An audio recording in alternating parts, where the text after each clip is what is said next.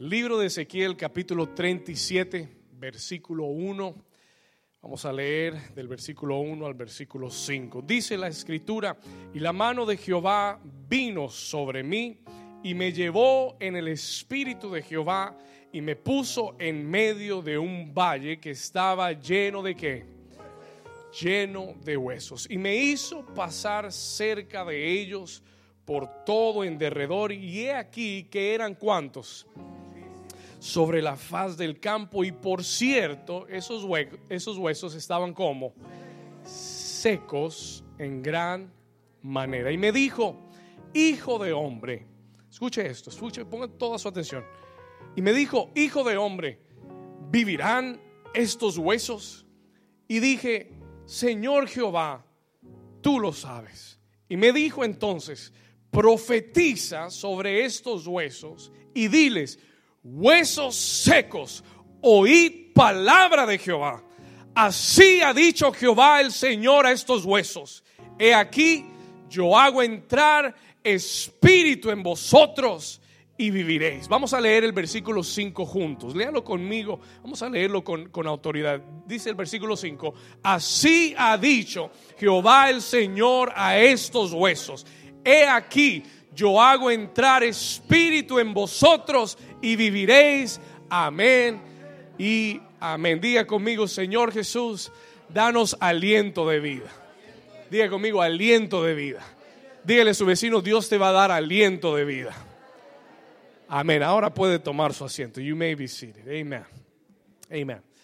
¿Cuántos han escuchado este texto antes? ¿Cuántos han leído, escuchado este texto? Déjeme ver sus manos, solo para saber. Let me just see your hands. ¿Cuántos han oído este texto antes? Bueno, eh, desde que era niño, desde que era muy joven, eh, escuché este texto muchas veces y siempre me encantó, siempre me llamó la atención.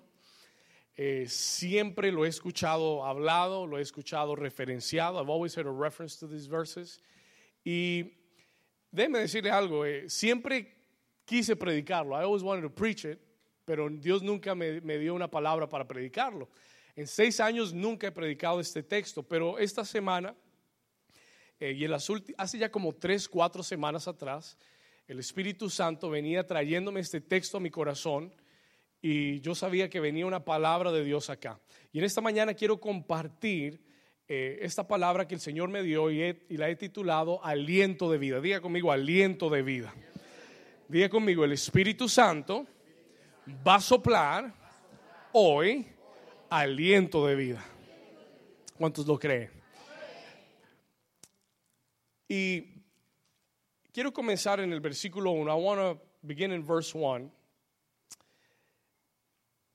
Y yo quiero que usted mire este primer versículo conmigo, donde el apóstol, no el apóstol, el profeta Ezequiel, the prophet Ezekiel, comienza este texto y es muy importante, vamos a ir ahí, Ezequiel 37, versículo 1, y es muy importante que usted ponga mucha atención a las, los primeros, a las primeras palabras de este versículo, para que usted entienda el contenido, el contexto de lo que va a pasar acá. Y él comienza toda esta narración, esta visión que él tiene, él comienza diciendo, la mano de Jehová vino sobre mí y me llevó en el espíritu de Jehová. Ahora yo quiero detenerme ahí, I want to stop there, porque esta es la primera parte del versículo. This is the first part of this verse.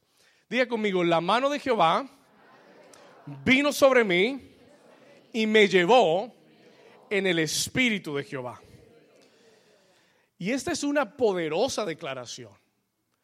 Cuando alguien dice la mano de Dios está sobre mí, es una poderosa declaración. Es más, cuando nosotros vemos esa declaración en la escritura, when we look at it through the scriptures, cada vez que alguien dice o que se referencia esa expresión, la mano del Señor vino sobre mí, es, para, es una expresión siempre que, que indica favor de Dios.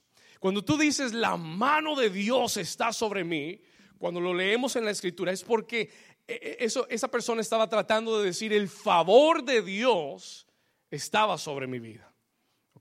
¿Cuántos quieren el favor de Dios sobre su vida? ¿Cuántos necesitan el favor de Dios sobre su vida? ¿Saben lo que es tener favor de Dios? que a usted no está supuesto a irle bien las cosas y le salga todo bien. Eso se llama favor de Dios. ¿Cuántos han visto el favor de Dios? ¿Cuántos han experimentado el favor de Dios algún día? Amén. Amén. En muchas situaciones, algo, algo que no te estaba supuesto a salir bien, algo que parecía que iba a salir mal y de repente todo cambia y te sale bien, no porque tú tienes linda cara, aunque sí tienes linda cara. Amén. Pero no por tu linda cara, sino porque el favor de Dios estaba sobre ti y te abrió las. ¿Cuántos has visto ese favor de Dios? Bueno, eso es lo que la expresión la mano del Señor vino sobre mí. Indica el favor de Dios, indica el respaldo de Dios. Ok, anote estas palabras. Eh, el favor de Dios, la mano de Dios sobre mí indica, es una expresión que simboliza favor, favor, respaldo, el respaldo de Dios, el poder de Dios sobre tu vida. ¿Ok? Y Ezequiel comienza, Ezequiel comienza este texto desde un lugar de favor, desde un lugar de respaldo y desde un lugar de poder. Ahora, eh, quiero que escuche eso. I want you to hear this carefully. Cuando él comienza el texto, él nos está diciendo, el favor de Dios estaba sobre mí. Él no está diciendo, la mano de Dios estaba sobre mí. El poder de Dios estaba sobre mí. ¿Cuántos saben que ese es un lugar glorioso? ¿Cuántos saben que uno se siente que, es, un, que es una experiencia tremenda el sentir que Dios te está respaldando? Que es una experiencia poderosa el sentir que Dios está contigo. Y es un lugar alto. That is a high place. Yo quiero vivir así todos los días. Amén. Yo quiero vivir todos los días sintiendo la mano de Dios sobre mi vida. Ahora, Ezequiel comienza diciéndonos, yo estaba en el monte, yo estaba en la cima, la mano del Señor estaba sobre mi vida, el favor de Dios estaba sobre mí, el poder de Dios estaba sobre mí. Y no solamente eso, sino que el Espíritu, y esa palabra Espíritu está en mayúscula, hablando del Espíritu Santo, y quiere decir que el Espíritu de Dios me estaba guiando. ¿Cuántos, ¿Cuántos han sentido el Espíritu de Dios guiarlos estos días? ¿Cuántos saben que el Espíritu de Dios nos guía, nos dirige? ¿Cuántos saben que es lindo dejarse guiar por el Señor? Y esto es lo que Ezequiel nos está diciendo. Yo estaba, la mano del Señor estaba sobre mí y el Espíritu Santo me estaba dirigiendo, me estaba guiando. He was directing me.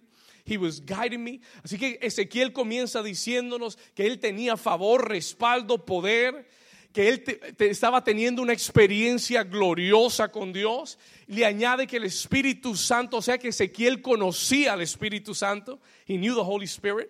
Amén. Conocía al Espíritu Santo. Dice el Espíritu Santo me guió, me llevó. ¿Ok? Pero la siguiente parte de este versículo es la que me llamó la atención. This is what caught my attention. La siguiente parte fue la que me hizo sentarme con este texto y comenzar a analizarlo un poco más cerca. Muchas veces leemos la escritura rápido y el Espíritu y la mano del Señor estaba sobre mí y el Espíritu del Señor me llevó al valle de los huesos secos y entonces creemos que todo es una sola cosa. Pero tenemos que, que, ver el contraste que hay en ese solo versículo. The contrast that there is in one verse. Escúcheme acá. Porque hay, hay una paradoja en este versículo. There's a paradox here. Hay un contraste amplio en este versículo porque él comienza diciendo, yo estaba bajo el favor, bajo el poder, estaba en una experiencia gloriosa siendo llevado por el Espíritu Santo, pero de repente él me llevó, y aquí es donde viene mi problema, this is where my problem comes, porque no me llevó a un lugar de mayor gloria, no me llevó a un lugar de mayores milagros y de mayor poder. ¿Dónde dice que lo llevó el Espíritu de Dios? ¿Aún qué? ¿Aún qué? ¿Aún? No digo, ¿aún qué? ¿Un valle de qué? ¿De huesos cómo? Escúcheme acá, listen to me here. Y aquí está el contraste de lo que pasa en un solo instante, en just an instant. Él y quiero que usted entienda esta imagen, porque si no entiende esta imagen no entiende el mensaje. Escúcheme bien, ya comencé a predicar. I started preaching already, all right? Listen to this. Él comienza desde el monte. He starts up en la cima, donde él dice, la mano de Jehová estaba sobre mí. The hand of the Lord was upon me. El poder, el favor, el, el respaldo de Dios estaba sobre mí. Pero de repente el Espíritu me llevó y si yo hubiera escrito esta historia, hubiera puesto y me llevó a una montaña más alta. Y me llevó de gloria en gloria. Right? We would, that's, that's what I wanted to hear. Eso es lo que yo quería escuchar. Pero dice, me llevó, escucha que ahí el Espíritu de Jehová y me puso en dónde? No me puso ni en el principio del valle, ni al final del valle, ¿Me llevó en dónde? Al, en medio de un valle. ¿Cuántos saben que los valles son lugares? Por definición, un valle es un lugar bajo, it's a low place. Y en la Biblia los valles representan lugares bajos. ¿Cuántos saben que uno tiene momentos con Dios altos? Pero también hay lugares bajos. Yo quisiera vivir todos los días de gloria en gloria. Pero hay muchas veces que el Espíritu nos lleva a propósito a lugares bajos. ¿Cuántos me están entendiendo? Are you here with me? ¿Estamos aquí? ¿Cuántos se han sentido en un valle? How many of you have ever felt in a valley? no en el principio de un valle donde tú te puedas escapar, ni al final del valle donde tú puedas seguir e ignorarlo, sino que el Espíritu de Dios te lleva y te pone donde? En medio de un valle que estaba como, estaba lleno de qué? De huesos secos. ¿Alguien le ha pasado eso? Has that ever happened to you? Solo, solo una, dos, Gloria. No, esa es una iglesia bendecida. Yo pensé que yo era el único entonces. I think I'm the only one. ¿Alguien le ha pasado estar en un momento muy glorioso con Dios y en un instante, en un versículo, encontrarse en medio de un valle de huesos secos? Escúcheme bien, hace algunas semanas atrás tuvimos nuestros retiros, eh, nuestros encuentros, nuestros retiros para hombres y para mujeres. Yo estuve en los dos, gloria a Dios. I was in the two of them. Amen. Y déjenme decirle, fue algo glorioso. Yo lo describo como estar en la cima de la montaña. Yo no me quería ir de ese hotel. Yo dije, no, aquí nos quedamos. ¿Cuántos, saben lo que le estoy hablando? Y uno, comie, uno está, estábamos en el retiro de hombres y eran las 8 de la noche y estábamos todos postrados y el Espíritu Santo ministrándonos, hablando. Y yo creo que nadie se quería ir. I don't think anybody wanted to leave. Creo que estábamos todos ahí enchufados. Y gloria a Dios, porque esos son momentos y son montañas. Those are mountains. El problema no es el retiro. El problema es que ese día tocó regresar a la casa. El problema es que al siguiente día tú tienes que regresar al trabajo. El problema es que al siguiente día, y, cuando tú llegas a la casa, ya la gloria como que baja un poquito. ¿Cuántos saben lo que le estoy hablando? O, o, cuando llegas a la oficina, ya la gloria no es igual. Yo me hubiera quedado todo un año en ese hotel. Ahora stay there a whole year. Amén. Pero ¿cuántos saben que un día en la presencia de Dios va a ser una gloria eterna? ¿Cuántos le dan gracias a Dios por eso? Amen. And I want that. I want that in my life. I want, I, I'm hungry for that. Imagínese si ese es un retiro y que uno quiere estar ahí siempre. Imagínese lo que será estar en la presencia de Dios, en la gloria de Dios. En, ¿Cuántos se alegran por eso? Amen. That's what, that's what it's going to be like. Eso es lo que va a ser. Y muchas veces nosotros estamos en la iglesia. Escúcheme lo que le quiero decir. We're here in church. Y, y aquí en este lugar tú recibes una palabra de Dios. Y en este lugar Dios, Dios habla. Yo, yo salgo todos los domingos y salgo lleno. I, come out full. Estoy lleno. Dios me llena de su presencia. Eh, ¿Cuántos han recibido aquí palabras de Dios? ¿Cuántos aquí salen, salen con ese gozo, con esa llenura de Dios? Amén.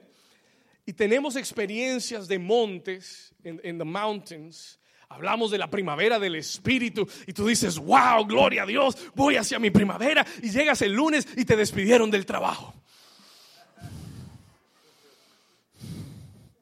¿Cuántos están aquí conmigo? Y tú dices, Dios mío, pero ¿qué pasó? Si yo pensé que tú estabas conmigo, si, si yo sentí tu mano sobre mí y el siguiente día me pegaron en la pierna y me hicieron un chichón. Gloria a Dios, ¿cierto, Hugo? Le dieron un chichón el lunes a Hugo, una patada. ¿Y qué pasa? Si yo estoy un día, oigo una palabra del Señor y siento que, que todo va a cambiar, pero el siguiente momento me encuentro en un valle de huesos secos. Has, has anybody felt like that? Estoy tratando de que se identifique con lo que le estoy diciendo. Porque sabe algo, porque me sucede a mí también. It happens to me yo estoy en un momento donde yo siento la gloria de Dios, siento la presencia de Dios, pero puedo llegar el lunes, puedo llegar el martes, comienzo en la oficina, el trabajo, las obligaciones. Fue una, esta semana fue una semana, pero de esas tremendas semanas, donde, donde, donde yo miraba huesos secos, todo lado, huesos secos. Y yo le decía, Señor, pero ¿qué pasó? Y el Señor me llevó a Ezequiel 37, versículo 1, y me dijo, David, quiero enseñarte un principio. I want to teach you a principle. Escucha esto quiero enseñarte un principio, porque cuando nosotros no entendemos, escúcheme acá, cuando nosotros no entendemos que es, porque ¿quién fue el que llevó a Ezequiel al valle? Who took him there? ¿Quién lo llevó? Cuando tú y yo no entendemos que es el mismo Espíritu Santo el que está interesado en llevarnos a un valle. Entonces, cuando no lo entendemos, ¿sabe lo que comienza a pasar? Venimos a la dificultad, venimos a la adversidad, vemos el problema y comenzamos a sentirnos frustrados. Señor, pero tú me hablaste y nada de esto está sucediendo. Señor, pero tú me diste una palabra y no veo nada. Todo está muerto, todo está seco. Estoy en el medio de un valle de huesos secos. ¿Y qué hace el enemigo? Comienza a hacerte sentir frustrado. ¿Cuántos saben de lo que le estoy hablando? ¿Cuántos están aquí conmigo? Y comienza a hacerte sentir desanimado. Y tú miras ese valle y dices, todo está seco, todo está muerto. El pastor se inventó esa palabra. Eso no, eso yo no sé de dónde salió. Amén. Está bien, yo lo perdono. I forgive you. Amén. ¿Cuántos dicen gloria a Dios? Dígale, dígale al vecino, el pastor te perdona. ¿Ok? I forgive you. Escúchame. Pero lo que quiero que entiendas es que fue el Espíritu Santo el que lo llevó, the one that took him, al valle de huesos secos. ¿Por qué, pastor? Why? Escriba esto, por favor. Write this down. Lo primero que quiero decirte, para que el enemigo no te desanime, para que hoy el espíritu de desánimo se vaya desanimado de este lugar. Escúchame bien, para que hoy el espíritu de desánimo se desanime, quiero decirte, quiero que entiendas que todo valle tiene un propósito de Dios. Write this down, please. Escriba esto. Todo valle en mi vida tiene un propósito de Dios. Every valley in my life has a purpose from God. Todo momento bajo todo momento en el que, en el, que el enemigo quiere frustrarme.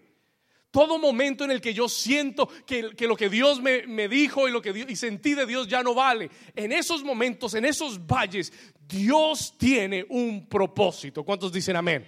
Diga conmigo, hay un propósito para todo valle. There is a purpose for every valley. Yo pensaba que Dios siempre nos llevaría de gloria en gloria. I thought God would always take us from glory to glory.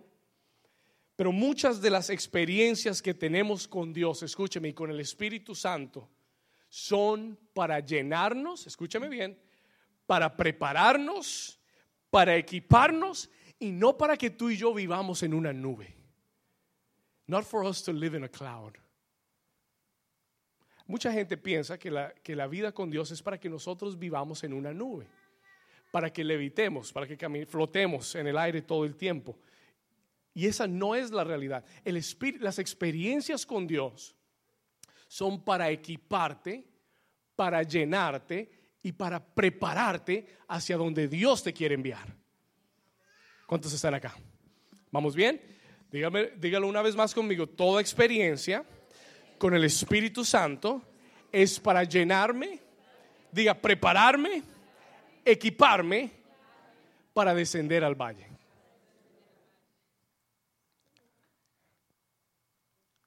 No te sorprendas cuando muchas experiencias gloriosas con Dios sean seguidas de momentos de grandes valles. Y es muy bíblico. It's very biblical. Hace unas semanas atrás hablamos acerca de cuando Jesús fue bautizado. ¿Cuántos recuerdan? ¿Cuántos recuerdan que los cielos se abrieron? Que se oyó una voz del cielo que decía, este es mi Hijo amado, en el que tengo complacencia. Y descendió la paloma sobre él. ¿Cuántos recuerdan? ¿Cuántos creen que esa es una experiencia gloriosa?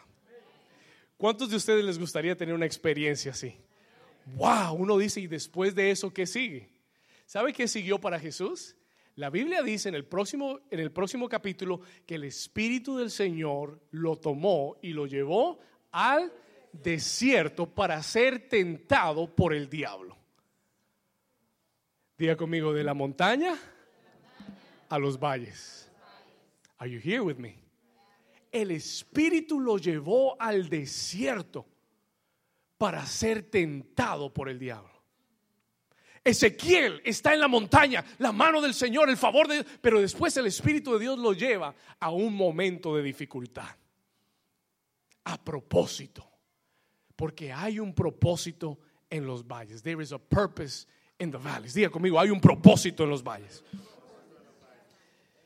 ¿Sabe que hay un profeta en la Biblia llamado Elías? ¿Cuántos han oído hablar de Elías? Mire lo que le pasó a Elías. Look at what happened to Elijah. Y yo quiero que usted se identifique con estos hombres. Elías era un profeta de Dios y el gobierno de Israel se había corrompido, had corrupted. El rey de Israel, Acab, había, había decretado, había permitido la idolatría en Israel. Y Baal era el Dios de Israel. Y Dios levanta a Elías. Y Elías se llama el profeta del, de fuego, the prophet of fire.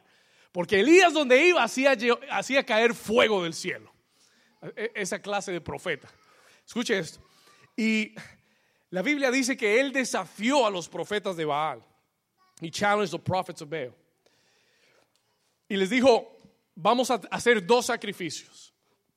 Ustedes oren a su Dios y, y pídanle que mande fuego del cielo. Y si fuego cae del cielo, entonces todo Israel va a servir a Baal. Y la Biblia dice que los profetas de Baal fueron, hicieron su danza. Uh, ah, uh, uh, ah, y, usted sabe cómo hacen los, ¿verdad? Ok. Y entonces, y todo el día, y Elías estaba sentado, Elijah was sitting down, y él solamente se reía, él se les burlaba, y decía, tal vez su Dios está de vacaciones, o tal vez está en el baño, tal, tal vez no los oye, ore más fuerte, y él se burló todo el día de ellos. Y cuando los profetas de Baal, when the prophets of Baal, ya no pudieron más, escúcheme acá, entonces le dijeron, entonces Elías dijo, bueno, vamos a orar. Y él hizo una oración muy sencilla, dijo, Dios de Abraham, Dios de Isaac, Dios de Jacob, te pido que escuches mi oración para que todo Israel conozca que tú eres Dios sobre Israel, que estás vivo y que eres el Dios de Israel. Y cayó fuego del cielo. Ahora, ¿cuántos creen que eso sería una experiencia gloriosa? ¿Cuántos les gustaría orar y que caiga fuego del cielo? ¡Wow! Tremendo. It's a glorious experience. Ahora, yo digo, después de eso, ¿qué hace uno? Después de esa experiencia, what do you do?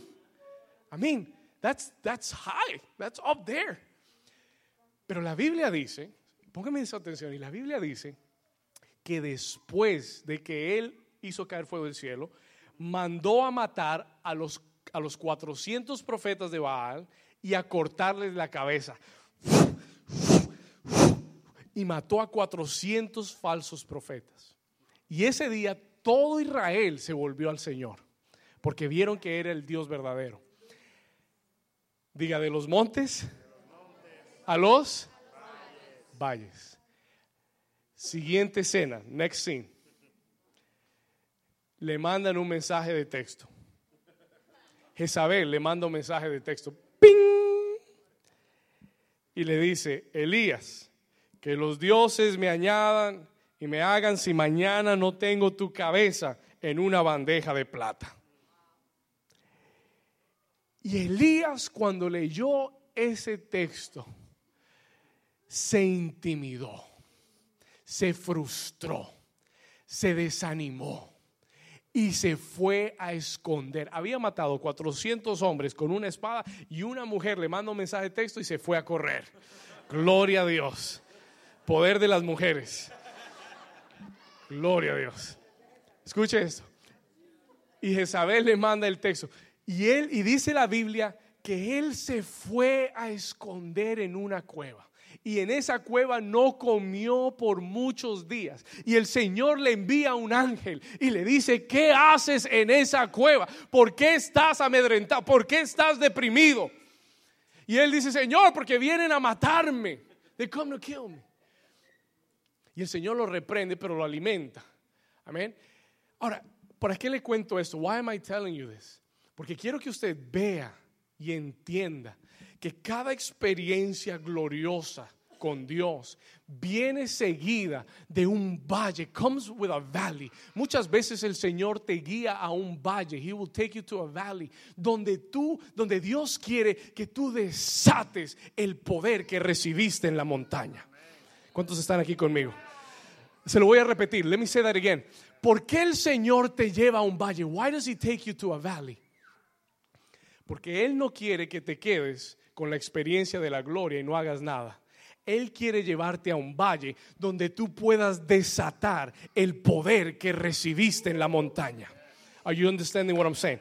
¿Por qué el Señor te trae aquí un domingo y te da palabra de Dios y, te, y, pone fuerza en tu espíritu y te da aliento de vida? ¿Por qué el Señor te trae aquí y te levanta? No para que el lunes tú digas, ay, quiero regresar a la iglesia, ay, ojalá estuviéramos en servicio otra vez, ay, Dios. No, Él te lleva de aquí hacia el valle de huesos que hay en tu casa, hacia el valle de huesos que hay en tu trabajo, hacia el valle de huesos en el que te encuentras, no para que ese valle te transforme, sino para que tú transformes ese valle en algo que Dios quiera. ¿Cuántos me están entendiendo? Vamos, denle un aplauso fuerte a Jesús. Let me, let me build on this a little bit more. Te lo voy a decir de esta forma. Dios no te llamó para que escapes tus circunstancias. Dios no te llama a escapar tus circunstancias. Yo conozco mucha gente que cuando se encuentra en un valle de huesos secos, lo primero que piensan es cómo me voy de aquí, cómo me escapo de aquí, cómo salgo de aquí. Y tratamos de escapar el valle de los huesos. Tratamos de evitar y evadir el valle de los huesos. Pero Dios te puso en medio del valle a propósito para que no te escapes ni te vayas del propósito de Dios. ¿Cuántos dicen amén? I'm already preaching. Escuche esto, Dios no te llamó, escriba esto, escriba esto, Dios no te llamó a escapar las circunstancias, Dios te llamó a transformarlas con el poder de Dios. Let me say that again. Dios no te llamó, escuche esto, a escapar las circunstancias en tu vida. Dios no te llama a escapar las circunstancias de tu vida. Él te llama a transformarlas. He is calling you to transform them. Tú tienes dos opciones. You have two options. Si te encuentras en un valle de huesos, tú puedes decir, ay Dios mío, aquí me voy a morir. You can say that. Te puedes conformar a la situación. Te puedes sentar con los huesos y decir, bueno, no me queda de otra, yo voy a hacer un hueso más aquí.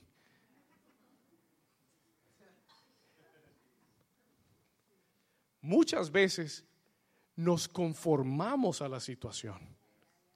Are you here? Muchas veces lo único que hacemos es quejarnos de la situación ay, no, eso no me gusta, ese jefe, ah, que ese tipo no sirve para nada. Muchas veces lo único que hacemos es conformarnos a la situación. Ah, ese esposo que Dios me dio, ese tipo no vale nada, ah, se sienta todo el día a ver televisión. Gloria a Dios. ¿Cuántos dicen ay, ay, ay? ¿No? Escúcheme. Dios no te llama a que te conformes. God doesn't call you to be conformed to your situation. Dios no te llama, no te llama a que te conformes ni a que escapes tu situación. Porque muchas veces lo único que queremos hacer es escapar la situación.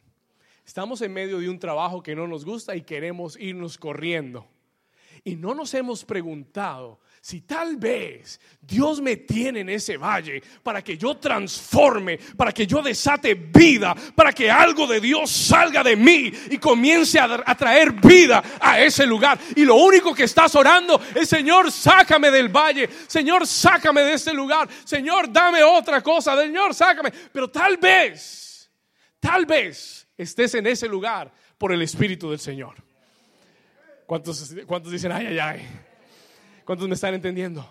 Hay, muchas personas que, no les gusta la situación en su familia y, y lo único que piensan es me voy a perder y que nadie me va a encontrar y no van a volver a saber de mí y van a ver lo que es vivir sin mí. Usted se ríe porque usted ha hecho esa oración. escúcheme, escúcheme, listen to me. Pero tal vez, tal vez esa sea, escúcheme, tal vez esa sea la actitud incorrecta. Tal vez estás viendo el valle incorrectamente. Tal vez estás pensando que de la experiencia gloriosa ahora estás en un lugar malo. Y tal vez no sea así. Maybe it's not like that. Tal vez Dios nos lleva de los montes a los valles porque hay un poder en ti transformador porque hay un poder en ti para cambiar las circunstancias. Jesús no vino para que todo el mundo se adaptara a Él. Jesús vino para transformar todo a su alrededor. Y por eso cuando Él oró, Él dijo, Padre nuestro que estás en los cielos, venga a nosotros tu reino y hágase tu voluntad en la tierra como en el cielo. ¿Cuántos dicen amén? Porque tú estás llamado, you are called a transformar tu ambiente. ¿Estamos aquí? Is God speaking to you already? Tú estás llamado a ir a los huesos secos que hay en tu familia. Those dry bones in your family. Señor, ¿y por qué, Señor, esto? ¿Y por qué mi familia? ¿Y por qué mis hijos? ¿Y por qué lo otro? Tal vez, en vez de estar preguntándole por qué, por qué, por qué, tú debes estar diciéndole, Señor, dame la fuerza para transformar todo lo que hay en mi familia. Señor, tú me has dado el poder y yo creo que mayor es el que está en mí que el que está en el mundo. Yo creo que el Espíritu de Dios que hay en mí es más poderoso. La Biblia dice que no te, que no te conviertas a ellos, sino que ellos se conviertan a ti. ¿Cuántos dicen amén? Y Dios te envía a huesos secos. Y el primer ministerio de todo creyente es el valle de los huesos secos. Listen to this. El ministerio que Dios te está dando, ay pastor, yo quiero predicar. Bueno, amén, vas a predicar algún día. One day you're going to preach. Pastor, yo quiero estar en la alabanza. Amén, tú puedes estar en la alabanza. Pero tu primer ministerio y tu ministerio más importante es tu valle de huesos secos. Dios a cada uno de nosotros nos ha dado huesos secos. ¿Sabe algo? Como pastor muchas veces usted me ve aquí al final de la reunión orando por las personas, hablando con las personas, durante la semana hablo con las, las personas, ministro las personas, etc. Si hay alguien en esta iglesia que ha visto los huesos secos, soy yo. I have seen the dry bones. Y le puedo decir algo, todos nosotros tenemos valles de huesos secos. We all do. Todos. A todos nosotros Dios nos ha asignado un valle de huesos secos. Muchos están llorando por ese valle. Muchos andan pateando los huesos y llorando. Pastor, ¿cuándo va a terminar? Pastor, ¿y cuándo Dios me va a sacar de aquí? Y hoy vine a decirte, Dios no te va a sacar de ahí porque Él fue el que te metió ahí. ¿Cuántos dicen amén? Si Él, y tú puedes seguir eso, den un aplauso fuerte al Señor. How many of you are here with me? Pero Él no te metió al valle para que tú llores. Él no te metió al valle para que tú te quejes ni para que tú murmures y andes diciendo, Señor, ¿y por qué esto? ¿Y por qué lo otro? ¿Y por qué me tocó a mí? ¿Y por qué a David sí le tocó bien y a mí no me toca bien? Señor, y, y tú comienzas a quejarte y, y comienzas a renegar de todo lo que está pasando. Y yo quiero decirte, Dios nos lleva a valles de huesos secos no para que tú te quejes, no para que tú murmures, no para que tú digas lo malo que están las cosas, sino para que tú traigas vida a ese lugar. Tú eres la vida de Dios, tú eres la luz del mundo, tú tienes que brillar a donde tú vayas. ¿Cuántos dicen amén?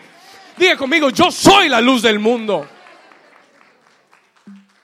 Hubieron siete cosas que Jesús dijo que él era. There's seven things that Jesus said he was, right? Él dijo, yo soy el buen pastor, yo soy la puerta, yo soy el camino, yo soy la verdad, yo soy la vida. Y él dijo, yo soy la luz del mundo. Y de todas las cosas que él dijo que él era, él le dijo a la iglesia, ustedes son la luz del mundo. Porque yo los pongo en la tierra no para que se apaguen, no para que se frustren ni se desanimen. Yo los pongo en la oscuridad para que brillen, para que traigan luz a las tinieblas. ¿Cuántos dicen amén? Vamos, levanta tu mano y di conmigo, gracias Señor por el valle de huesos secos. Gracias Señor, porque en mí hay un poder de transformación. Porque yo soy, diga, yo soy la luz del mundo y voy a brillar a donde tú me lleves. Si tú lo crees, dale un aplauso fuerte a Jesús. Tú estás llamado a ir a los huesos secos que hay en tu familia, a los huesos secos que hay en tu trabajo. Uy, pastor, ahí hay muchos huesos secos. Amén, amén. A los huesos secos que hay en tu universidad. ¿Cuántos dicen amén? Los que hay en tu escuela, los que hay en tu barrio, los que hay en tu edificio. Esta iglesia está llamada a ir a los huesos secos de la ciudad de Havendale y comenzar a traer vida a esta ciudad y proclamar vida a este entorno. Muy bien. Voy a seguir. I'm going to continue because I'm going to stay there all day. ¿Cómo transformamos? How do we change our valleys? ¿Cómo transformamos nuestro valle de huesos, pastor? How do we do that? ¿Qué hago si estoy en un valle de huesos? What do I do? Yo quiero simplemente compartir dos cosas, just two things, que Dios le dice a Ezequiel. Muy sencillas, just two things. Hay dos cosas sencillas que Dios les dice a Ezequiel que yo quiero enseñarte esta mañana para que tú las apliques. Si mañana, si hoy tú sales de este lugar y los problemas comienzan enseguida, el valle comienza, hay dos cosas que yo quiero que tú hagas. Two things I want you to do. La primera, escuche esto, first thing, escuche esto. Vamos a leer el versículo 2. Mira lo que dice. Ezequiel comienza a caminar y dice, y me hizo pasar cerca de ellos por todo en derredor. Y he aquí que eran cuantos. Alguien, escucha esto, mire, mire, lo que él dice, y he aquí que eran muchísimos sobre la faz del campo. Y por cierto, él hace una anotación. Él está viendo todos, todos estos huesos y dice, había muchísimos. Y por cierto, eran como secos en gran manera. Y tal vez tú estás viendo tu familia y esa es la forma que tú la describes. Tú dices, ahí no hay esperanza. Tal vez tú estás viendo tus finanzas y tú dices, seco, no hay esperanza. Tal vez tú, miras los sueños que tienes y tú dices, están secos, they're dried up. No sé, eso está muy seco. Very dry. Versículo 3, vamos acá. Y me dijo, escuche esto, el Señor le dice a Ezequiel, the Lord tells Ezekiel, me dijo, Ezequiel, David, Camilo, ¿vivirán estos huesos?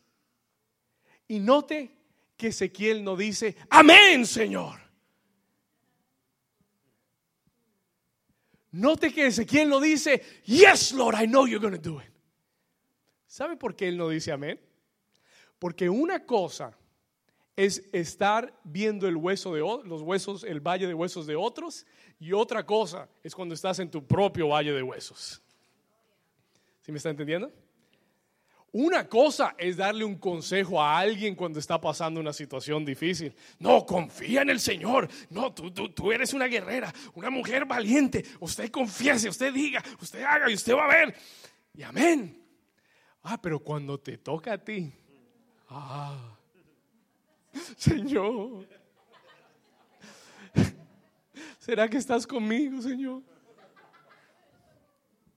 ¿Cuántos saben lo que le estoy hablando? Oh, siempre es más fácil aconsejar a otros que seguir su propio consejo. ¿Sí o no? Y mire que Ezequiel no dice, amén, Señor, van a vivir, tengo fe que van a vivir. No, no, no, no. Él dice, I don't know. y dice, yo no sé. Señor, tú sabes, yo no sé. Esto está bien seco, Señor. Y yo quiero que entiendas algo. No era que Ezequiel tenía mucha fe. It's not that he had a lot of faith. Y está bien. Si en algún momento de tu vida tú no sientes que tienes mucha fe, está bien. Porque el Señor todavía puede trabajar con lo que tienes. ¿Cuántos dicen amén? Está bien si no hay suficiente fe. Porque no eres tú el que lo vas a hacer. Es el Señor en ti el que lo va a hacer. ¿Cuántos dicen amén? Dile, toque a su vecino y dile, vecino, no te preocupes, Él te va a dar fe. Come on, tell him, God is going to give you the faith. God is going to give you the faith. Puede que no tengas mucha fe, está bien, pero si puedes oír a Dios, hay solución. ¿Estamos aquí? Se lo voy a repetir. Listen to this. Han habido momentos en mi vida, en el ministerio, en la iglesia, que yo no he tenido mucha fe pero sí he podido oír al Señor. Y, con tal que tú puedas oír al Señor, Él va a hacer que tu valle sea transformado. ¿Cuántos dicen amén? Muy bien. Y entonces Él le dice, Señor, tú lo sabes. Yo no sé. Versículo 4. Aquí va. Y me dijo entonces, Ezequiel profetiza sobre estos huesos. Número uno, anote esto, profetiza sobre los huesos secos. I want you to write that down, please. Profetiza sobre los huesos secos. Prophesy over your dry bones. ¿Sabe qué es lo primero que Dios le enseña a Ezequiel? Lo primero que Dios le enseña a Ezequiel es tú tienes que hablar lo que yo te diga sobre los huesos. ¿Sabe lo que es profetizar? No es que usted se va a volver ahora un profeta y que no, que ahora yo profetizo todo el tiempo. No. ¿Sabe lo que es profetizar? You know what a prophesy means? Sencillo, sencillo. Escriba esto. Me encantó. Dios me lo dio. Así que se lo regalo. No lo escuché en ningún lugar. Escuche eso. Se lo escuché a Dios. Dios me dijo, profetizar es, to prophesy means, ponerse de acuerdo con la palabra de Dios para decir lo que Él dice. Did you like that? Escuche esto, anótelo. ¿Sabe lo que es profetizar? Ponerse de acuerdo con Dios. Hmm. Ponerse de acuerdo con Dios para decir lo que Él dice. That is good stuff. Muchos de ustedes siguen en un valle de huesos porque no se han puesto de acuerdo con Dios. Tú estás poniéndote de acuerdo con lo que ves. Y lo único que dices es, no, pastor, eso está muy difícil. ¿Y sabes por qué dices que está muy difícil? Porque eso es lo que ves. Y muchos de nosotros llegamos al valle de huesos y comenzamos a ponernos de acuerdo con las circunstancias. Comienzas a sentir un síntoma en tu cuerpo y dices, ay, esa es la artritis que volvió. Ay, Dios mío. Y te estás poniendo de acuerdo. And you are going into agreement con lo que sientes y con lo que ves y no con lo que Dios está diciendo. ¿Cuántos, están, ¿Cuántos están aquí todavía? ¿Sí? ¿Sí? ¿Me está entendiendo? Ah, El jefe dice, quiero hablar contigo, te espero. en la-". Me pasó esta semana. Escúcheme, escúcheme. Ponme atención. Yo, yo le predico lo que vivo. Amén. Llegó el, me acuerdo, miércoles, jueves. Voy hacia la oficina, me manda un mensaje, me dice, David, ¿ya estás acá? Le digo, no, no he llegado todavía. Me dice, entonces te espero en mi oficina. Y comienza el diablo. No, eso te van a decir y te van a dar, y te van a echar y te van a dar. Y uno comienza todo. Y el Espíritu Santo me para. Spirit, el Espíritu Santo me paró. Me dijo, David, ¿de qué, de qué estás, ¿de qué estás preocupado? What are you worried about? Y yo le dije, ¿verdad, Señor? ¿De qué estoy preocupado? ¿Y sabe lo que hice? Dije, dije, en el nombre de Jesús voy a alabar al Señor. I'm gonna worship the Lord. ¡Pup! Prendí mi radio, puse mi radio, comencé a alabar al Señor todo el camino. El enemigo se quedó con la boca callada. Como decimos en Colombia, se quedó con los crespos hechos. Se quedó con los crespos hechos, ¿verdad? Llegué a la oficina, I got to the work, I got to my job, y le digo, jefe, aquí estoy. Me dice, bueno, es que vamos a firmar tu evaluación porque te vamos a dar un aumento.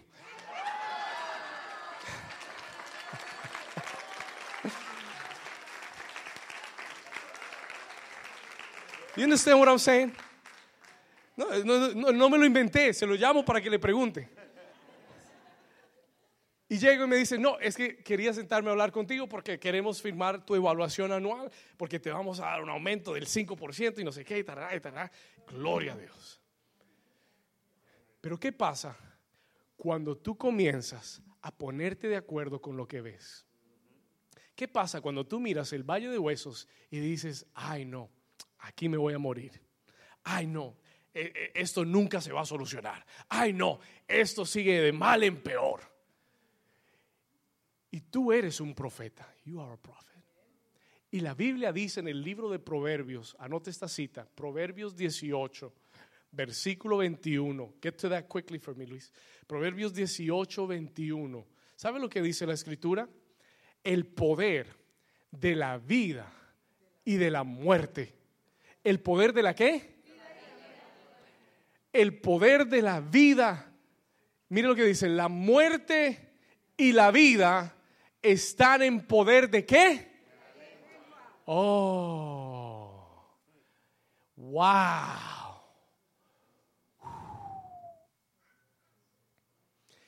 La muerte y la vida están en poder de la lengua y el que la ama comerá de sus frutos.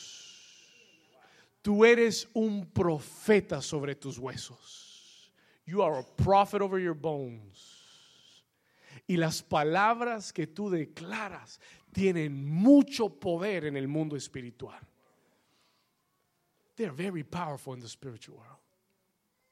Y muchos huesos en tu vida están secos porque lo único que has hecho es quejarte, renegar, complain, murmurar, hablar mal, decir que todo está difícil, que no se puede, que eso es imposible, que no tengo, que no hay. Y en vez de estar declarando lo que ves y poniéndote de acuerdo con lo que ves, deberías ponerte de acuerdo con lo que Dios está diciendo. Y tienes que levantarte y decir, yo declaro que es la primavera del Espíritu, yo declaro que este es un tiempo en que veré la provisión de Dios, los sueños vivirán otra vez, veré milagros sobrenaturales, este es mi tiempo, esta es mi temporada y esos huesos vivirán en el nombre de Jesús. ¿Cuántos están conmigo? Dígale a su vecino, vecino, profetiza sobre esos huesos. Porque hay un poder de Dios en tu lengua. There is a power of God in your mouth. Hay un poder en tu boca que Dios ha puesto. La Biblia dice que Él creó los cielos y la tierra con la palabra de su boca. Él no, él no tomó ladrillos y comenzó a armar una tierra, un mundo. Él dice que Él solo habló la palabra. Él dijo, sea la luz. Y la luz fue. ¿Cuántos me están entendiendo? Solo con la que? Con la palabra de su boca. Y Dios te creó a su imagen y semejanza y puso en tu boca el poder de la palabra y tú tienes el poder para profetizar y ponerte de acuerdo con Dios y decir lo que Dios dice. Si sientes un síntoma de enfermedad, no digas, ay, me regresó el dolor. Diga, en las llagas de Cristo fuiste sanado, fuiste curado. Hablo sanidad a mi cuerpo ahora en el nombre de Jesús. ¿Cuántos me están entendiendo?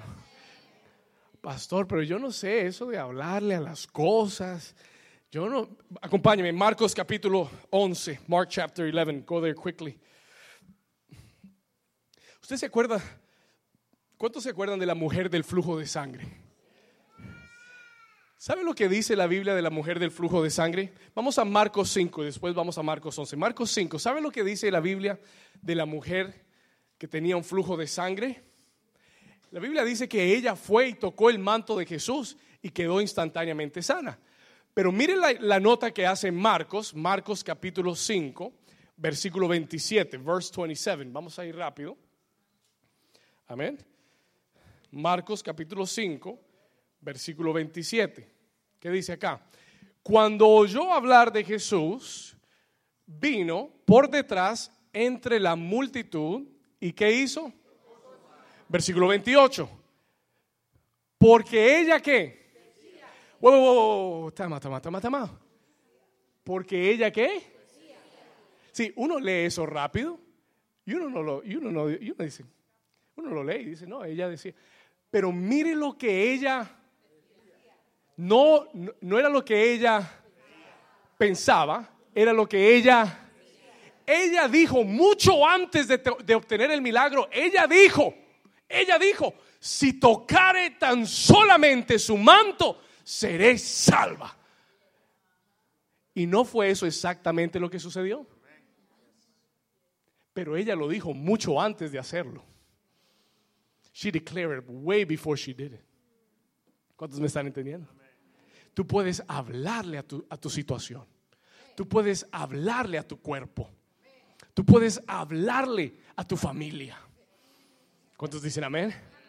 Marcos capítulo 11, anote esta cita. Marcos 11, vamos acá, versículo 22. Mark 11, 22. ¿Cuántos están recibiendo esta mañana? Dios te está diciendo hoy, háblale. Háblale a tus circunstancias. ¿Tienes hijos rebeldes? No les digas malcriados. ¿Sabe quién lo crió? Siempre, siempre me encantó oír a los papás diciendo, niño malcriado. Pues ¿sabe quién lo crió? ¿Sabe lo que usted está diciendo? Que usted lo crió mal. Pero no le diga malcriado, no le diga rebelde, no le diga tú no sirves. No, no, no. Tú tienes que profetizar, ponerte de acuerdo con Dios y hablarle palabras de vida. Dile, tú eres un hijo, una hija de Dios. Tú eres alguien valioso. Tú eres un campeón. Tú eres un hombre de valor, una mujer de valor. You've got to speak the word. ¿Cuántos dicen amén? Marcos capítulo 11, versículo 22, respondiendo Jesús les dijo, tened fe en Dios, versículo 23, porque de cierto os digo que cualquiera, diga cualquiera, ¿cuántos cualifican ahí? Todos, porque de cierto os digo que cualquiera, no solo el pastor, no solo el que tenga fe, cualquiera que dijere a este monte, ¿a quién le vas a hablar? Ahora, si yo estuviera escuchando a Jesús en ese momento, y yo me imagino que Jesús estaba frente a un monte, I imagine he was in front of a mountain. Y yo me imagino que mientras él les decía esto, él les mostraba el monte.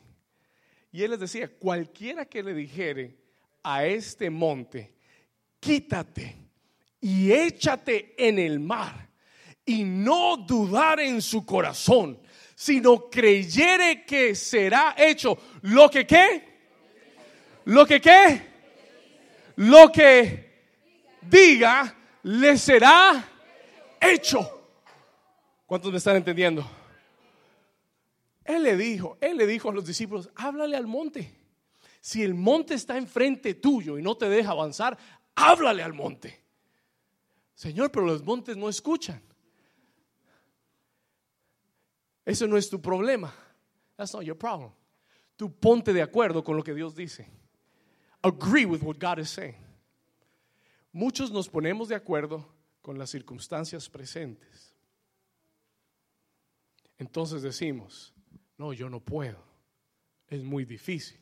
Pero cuando te pones de acuerdo con Dios, comienzas a decir, todo lo puedo en Cristo, porque Él me fortalece. Y comienza a cambiar tu declaración. Y comienzas a ver ese valle diferente. Comienzas a tener una actitud diferente una gracia diferente. Y entiendes que Dios no te llamó a huirle al valle ni a escapar al valle, te llamó a transformar el valle. ¿Cómo lo voy a transformar, pastor? Vas a hablar y a ponerte de acuerdo con lo que Dios dice. Agree with what God is saying. ¿Cuántos dicen amén? Diga conmigo, levante su mano derecha y diga conmigo, gracias Señor, porque en mi boca, diga, en mi boca hay un milagro. Hoy cancelo toda palabra de maldición, de pobreza, de enfermedad, de imposibilidad. Diga, hoy cancelo toda palabra de limitación y hoy profetizo. Diga, vida, abundancia, sanidad, restauración, milagros sobre mi vida, sobre mis hijos, sobre mi familia, mi matrimonio, mi iglesia, mi cuerpo, en el nombre de Jesús. Si tú lo crees, dale un aplauso fuerte a Jesús.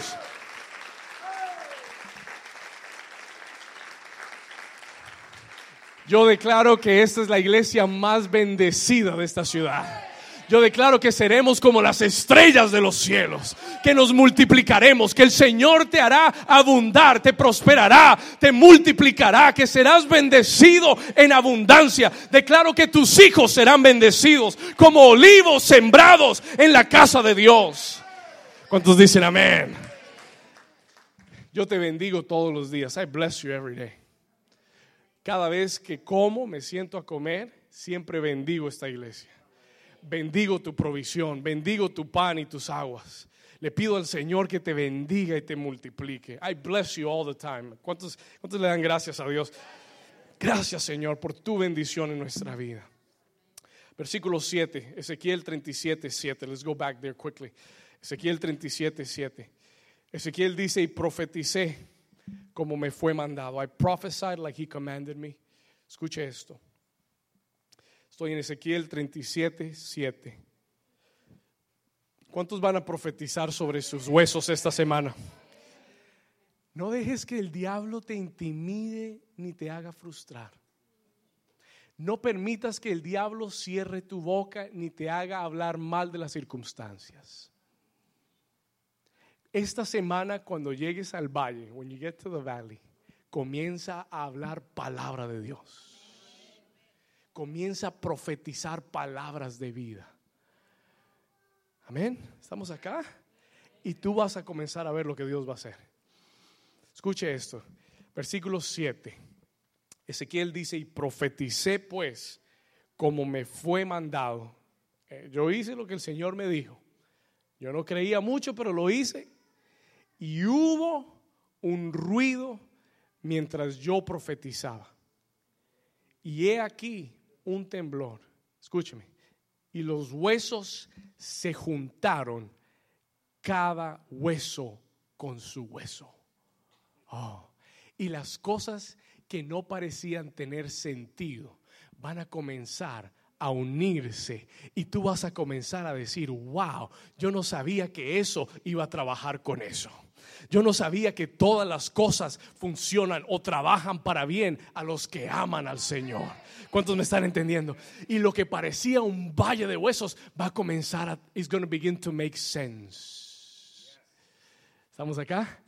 Va a comenzar a juntarse. Mire lo que él dice, versículo 8, y miré, y he aquí que los tendones sobre ellos, la carne subió, la piel los cubrió por encima de ellos, pero no había en ellos espíritu. Versículo 9, y me dijo, profetiza al espíritu, profetiza, hijo de hombre, y di al espíritu, así ha dicho Jehová el Señor. Léalo conmigo, espíritu, ven de los cuatro vientos y sopla sobre estos muertos y vivirán. ¿Cuántos dicen amén? Número dos, number two, write this down. Número dos, escriba esto. Lo primero, profetiza sobre estos huesos secos. Número dos, llama al Espíritu que venga y sople sobre los huesos.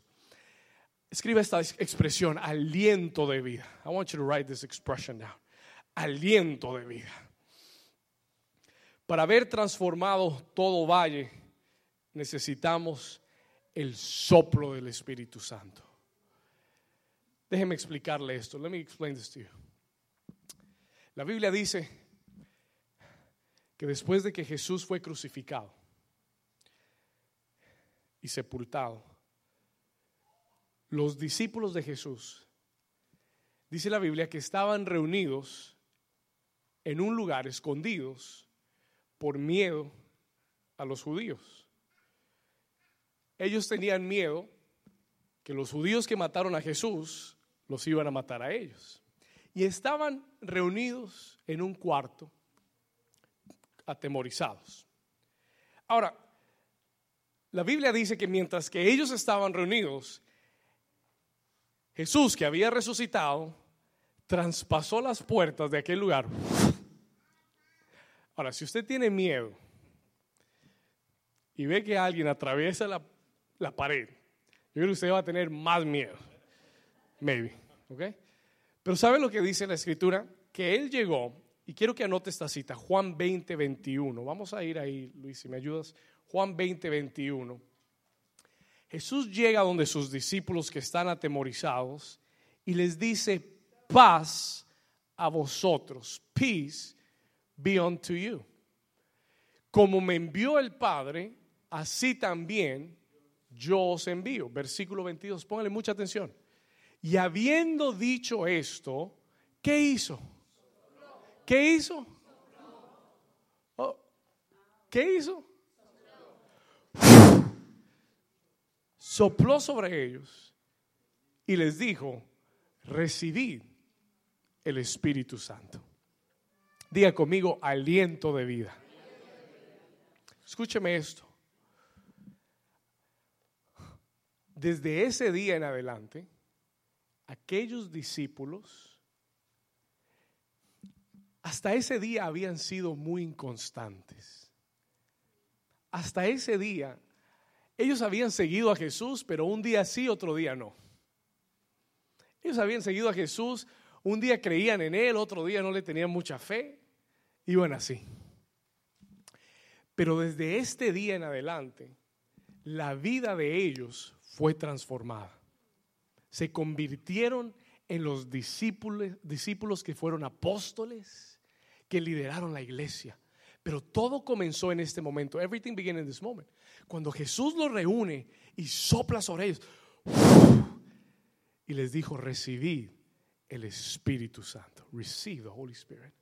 Porque hay un soplo, póngame atención, porque hay un aliento que solamente el Espíritu Santo puede darnos que trae la vida de Dios a nosotros. Y para ver todo valle en nuestra vida revivir, necesitamos el aliento del Espíritu Santo. ¿Cuántos dicen amén? Necesitamos el soplo de Dios. ¿Sabe que la Biblia dice que cuando Dios formó a Adán, Él tomó del barro de la tierra, lo formó, pero cuando lo formó aún no había vida en Él? ¿Y sabe lo que hizo Dios? sopló en Él y le dio aliento de vida. Y yo quiero decirte algo en esta mañana que el Espíritu Santo me dijo. Me dijo David, para ver todo valle ser transformado, tú necesitas tener el aliento de Dios necesitas el soplo del Espíritu Santo en tu vida. You need the breath of the Holy Spirit in your life. Escuche esto. Porque cuando no tenemos su aliento, se nos acaban las fuerzas. Porque cuando no tenemos su aliento en nuestra vida, nos desanimamos, nos frustramos. Pero cuando Él sopla, cuando el Espíritu, y Dios le dice a Ezequiel, profetiza al Espíritu y llama al Espíritu de Dios de los cuatro vientos y dile que sople sobre los huesos secos. Pero tú nunca puedes dar lo que primero no tienes por dentro. Tú no puedes desatar lo que primero no está dentro de ti. Y esta semana yo le decía que fue una semana agitada, una semana de valles. Y mi única oración, la oración que yo le pedí al Espíritu Santo esta semana, fue Espíritu Santo, sopla sobre mí tu aliento de vida. Dame tu vida, Señor. Dame tu fuerza. Dame tu aliento, porque no es con mi fuerza, no es con ejército, mas con mi Santo Espíritu, ha dicho el Señor. ¿Cuántos dicen gloria? ¿Cuántos le pueden dar un aplauso fuerte a Jesús?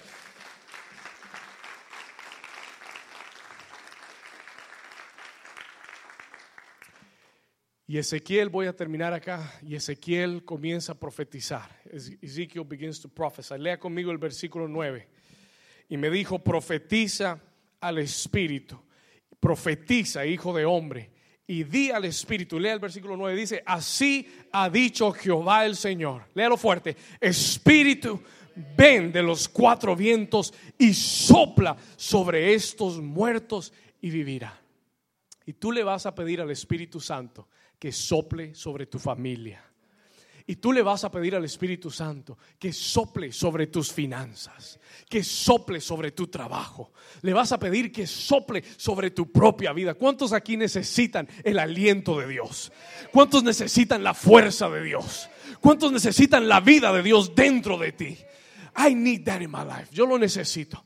Y quiero terminar diciendo de mí lo que dice el versículo 10. Y profeticé como me había mandado y entró espíritu en ellos. Léalo conmigo, versículo 10, léalo fuerte. Y profeticé como me había mandado y entró espíritu en ellos y vivieron y estuvieron sobre sus pies y era un ejército grande en extremo. Y aquello que tú has visto como si fuera muerto, Dios está viendo un ejército que hay ahí en ese lugar.